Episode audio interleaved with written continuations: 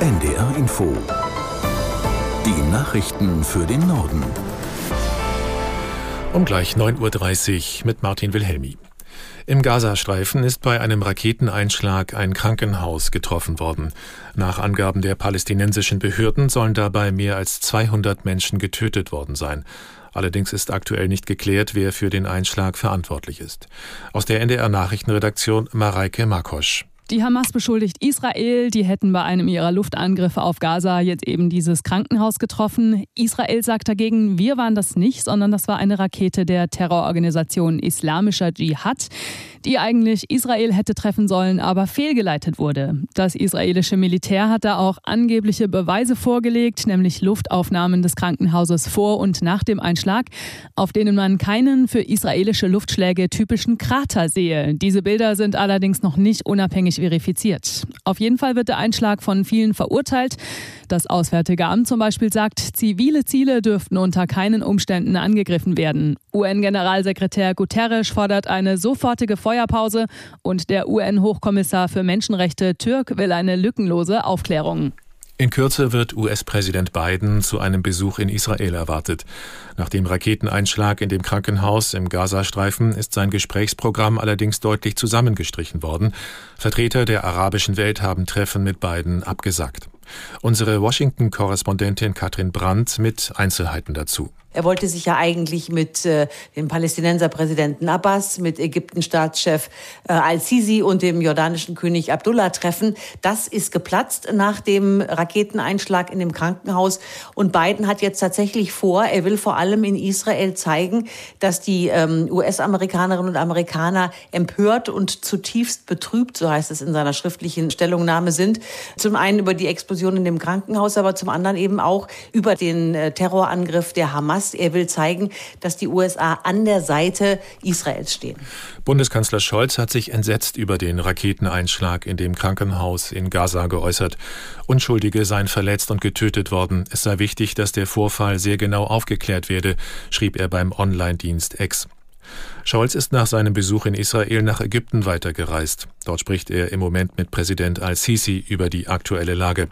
Ein Schwerpunkt soll sein, wie Hilfe für die Bevölkerung im Gazastreifen ermöglicht werden kann. Als Reaktion auf den Beschuss des Krankenhauses im Gazastreifen sind in der Nacht in vielen Ländern Menschen auf die Straße gegangen. Auch in Deutschland gab es in einigen Städten Anti-Israel-Demonstrationen. In Berlin haben protestierende Polizeibeamte angegriffen, wie Silke Mehring berichtet. Am Brandenburger Tor hatten sich zeitweise mehrere hundert Menschen versammelt. Nach Berichten von RBB-Reportern war die Stimmung wütend und aufgeheizt. Es wurden Sprüche skandiert wie Kindermörder Israel und Free Palestine. Die Polizei versuchte, die aufgebrachte Menge mit Lautsprecherdurchsagen zum Verlassen zu bewegen und teilte später mit, Beamte seien angegriffen worden. Nachdem sich die Situation am Brandenburger Tor beruhigt hatte, versammelten sich laut Polizei Menschen auf der Sonnenallee und zündeten Gegenstände Gegenstände auf der Fahrbahn an. Die Einsatzkräfte setzten einen Wasserwerfer ein, um das Feuer zu löschen. Beim Eintreffen in der Sonnenallee wurden Polizisten mit Steinen beworfen. Die Ukraine hat von den USA Raketen mit großer Reichweite erhalten. Diese Raketen vom Typ Attackams seien erstmals gegen Russland eingesetzt worden, sagte der ukrainische Präsident Zelensky in seiner täglichen Videobotschaft. Aus Kiew Rebecca Barth.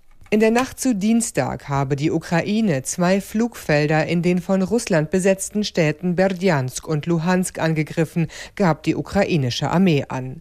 Der Angriff soll laut einiger russischer Militärblogger einer der schwersten Attacken auf die russische Luftwaffe seit Beginn des Angriffskrieges gewesen sein. Die Unterstützung der russischen Truppen aus der Luft werde nun erschwert, heißt es. Das wiederum sei ein Vorteil für die ukrainischen Truppen im Süden. Die Ukraine hatte in der Vergangenheit immer wieder Attackams Langstreckenraketen gefordert und betont, man benötige diese, um seine militärischen Ziele zu erreichen. Mit den amerikanischen Raketen kann die Ukraine Ziele weit hinter der Front angreifen. Die Städte Luhansk und Berdjansk liegen beide etwa 90 Kilometer hinter der Frontlinie. Die Bundesregierung hat 243 Millionen Euro Schadensersatz für die gescheiterte Pkw-Maut ausgezahlt.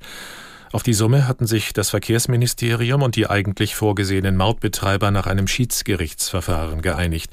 Aus Berlin Uli Haug. Nach Angaben der deutschen Presseagentur hat das Verkehrsministerium zudem ein angekündigtes Gutachten beauftragt. Es soll Rechtsfragen zu möglichen Schadensersatzforderungen gegen Ex-Verkehrsminister Andreas Scheuer, CSU, klären. Außerdem soll das nie angewendete Gesetz zur Einführung der Pkw-Maut von 2015 jetzt formell aufgehoben werden. Geplant ist dies mit einem Gesetz zur Ausweitung der Lkw-Maut, das der Bundestag an diesem Freitag beschließen soll. Die Pkw-Maut war ein Prestigeprojekt der CSU in der damaligen Bundesregierung und wurde vom Europäischen Gerichtshof 2019 als rechtswidrig gestoppt. Und das waren die Nachrichten.